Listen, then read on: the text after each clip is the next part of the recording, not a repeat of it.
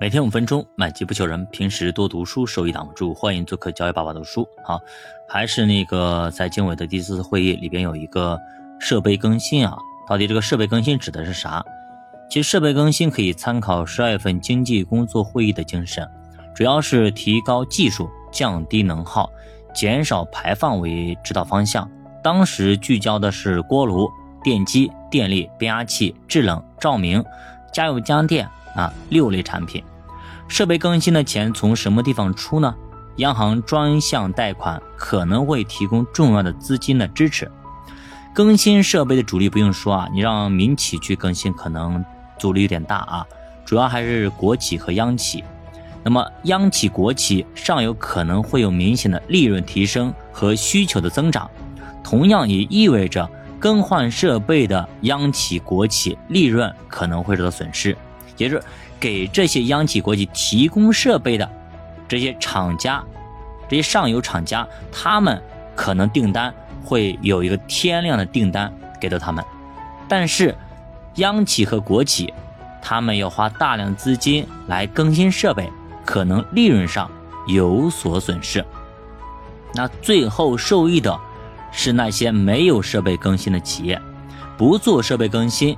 却能享受整个社会需求所带来的增长，更多惠及民企。这次汽车和以前不一样啊，像很多人说，十年前换车是有供给的约束，很多的零部件要靠进口，对吧？玻璃要进口，轮子要进口，发动机进口，产能是有限的。那个时候买车更多考虑的是加价的问题，有一些车可能加个几万，有个加几十万，甚至加上百万的。现在要考虑的是降价的问题，新能源车产能过剩太多，啊，未来汽车行业变成消费电子行业，几大厂商会实现汽车的垄断。那比亚迪打了第一枪，他想成为国内新能源汽车的霸主和垄断的寡头。那我们也看到了，其实现在慢慢的这个。市场竞争越来越激烈，包括苹果啊，苹果刚刚发出消息说，它暂停了研究十年的新能源，暂停了研究十年的新能源，兄弟们啊，他花费了大量的人力物力研究新能源，结果怎么着？结果新能源车这个项目现在让他暂停了，也就是他不愿意去趟这滩浑水了。那比亚迪也在。这个时候宣布降价，从十四万直接降到七万九千八，直接拦腰砍了。那是针对小米的，还是针对谁的呢？就是这个行业里边，必须得有几个人来垄断，就像苹果手机一样的，对吧？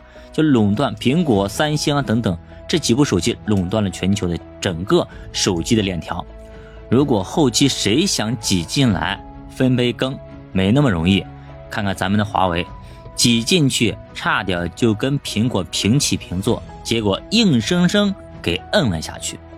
投资市场只要是打价格战的行业，从来不会爆发特别好的行情。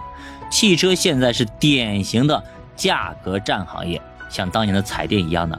十年前换车热潮不一定能作为参考，比亚迪只是打响了第一枪，估计后面还会卷起来。那么今年二零二四年，新能源车格局可能会越来越明显，江湖地位也会越来越明显，和十几年前手机品牌一样，逐渐的归于统一。那家电逻辑和煤炭不一样，煤炭有供给约束，没有竞争压力，家电格局比较稳定，就那么几家公司，毛利太低，其他竞争者也不愿意加入。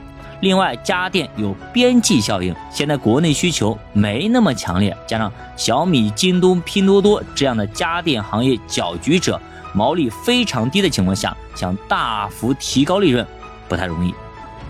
那么，主播觉得未来家电最大的投资逻辑在于出海、出口，出口到东南亚、亚洲、南美，相对来说落后一些的地方，可能是家电增长的第二曲线。其实昨天的盘面我还是有点担心的。早上的时候开盘啊，是相对来说比较弱的，有点感觉像继续下调的感觉。但是后来啊，直接是来了一个龙抬头啊，直接上去了，直接上去了，相当的硬气啊，相当的硬气，没有任何的阻力，表明啊底气非常足啊，资金非常足，做多的人非常多，而且最可喜可贺的是啊，我昨天下午的时候在录节目的时候呢，深圳成指是过河了，这样的话有两只指数过河。结果收盘的时候全线过河，全面过河。那全面过河之后就可以发动总攻，基本上啊大局已定，牛市大局已定。能够在河对方站稳的情况下，那么可以一起发起总攻，迎来全面的牛市。所以今天盘面依旧非常的强势，到现在全面飘红，涨得还不错。今天也是一个丰收的啊一天，应该是啊。那么也预祝大家啊，能够在二零二四年有个好收成。我们山顶相见，教的书陪你慢慢变富。那主播新米团呢，也为咱们的老客户开放七天的一个八五折的这样的一个折扣，也感谢大家一直以来对主播的支持，谢谢。